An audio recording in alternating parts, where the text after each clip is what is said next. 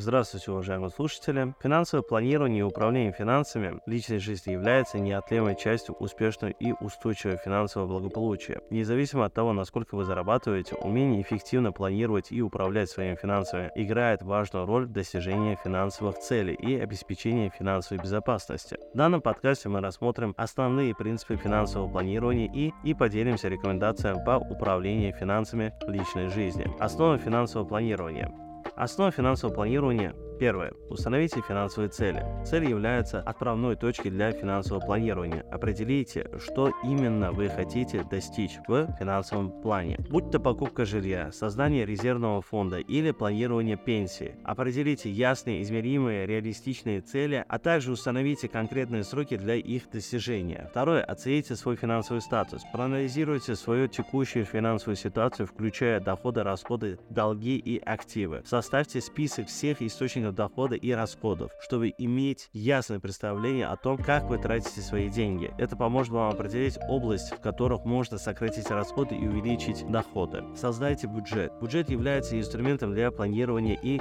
контроля расходов. Определите свои финансовые расходы, например, аренда, коммунальные платежи и переменные расходы, например, питание, развлечения. Разделите свои расходы на необходимые и желательные, чтобы сосредоточиться на приоритетах. Старайтесь придерживаться своего своего бюджета и пересматривать его регулярно для оптимизации расходов. Четвертое – это является управление долгами. Если у вас есть долги, разработайте стратегии их погашения, определите высокопроцентные долги, такие как кредитные карты, и приоритизируйте их в своем плане погашения. Рассмотрите возможность консолидировать долги для упрощения процесса и снижения процентных ставок. Старайтесь выплачивать долги своевременно, чтобы избежать дополнительных штрафов и процентов. Управление финансовой личной жизни. Создайте аварийный фонд. Жизнь полна неожиданностей готовность и иметь денежный резерв в случае непредвиденных ситуаций крайне важно. Стремитесь к созданию фонда эквивалентного 3-6 месячных ваших расходов. Накопленные на аварийный случай помогут вам справиться с финансовыми кризисами без необходимости прибегать к долгам или продавать активы. Следующим является инвестиция в будущее.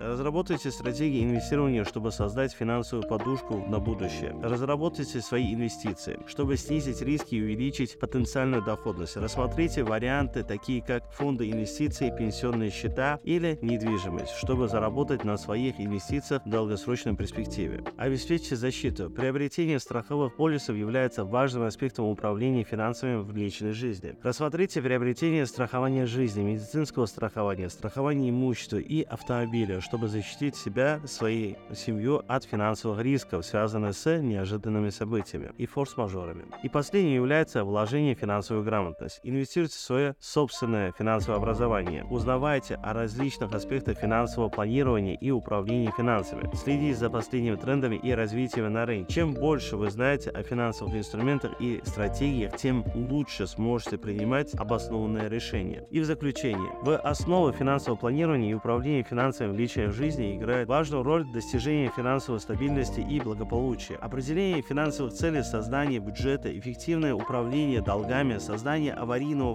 фонда и инвестирование в будущее являются ключевыми элементами успешного финансового плана. Не забывайте также о защите через страхование и постоянное обучение в области финансовой грамотности. Стремитесь к финансовой самостоятельности и используйте эти принципы для достижения своих финансовых целей в личной жизни. Спасибо, что послушали данный подкаст. Спасибо за внимание. До свидания.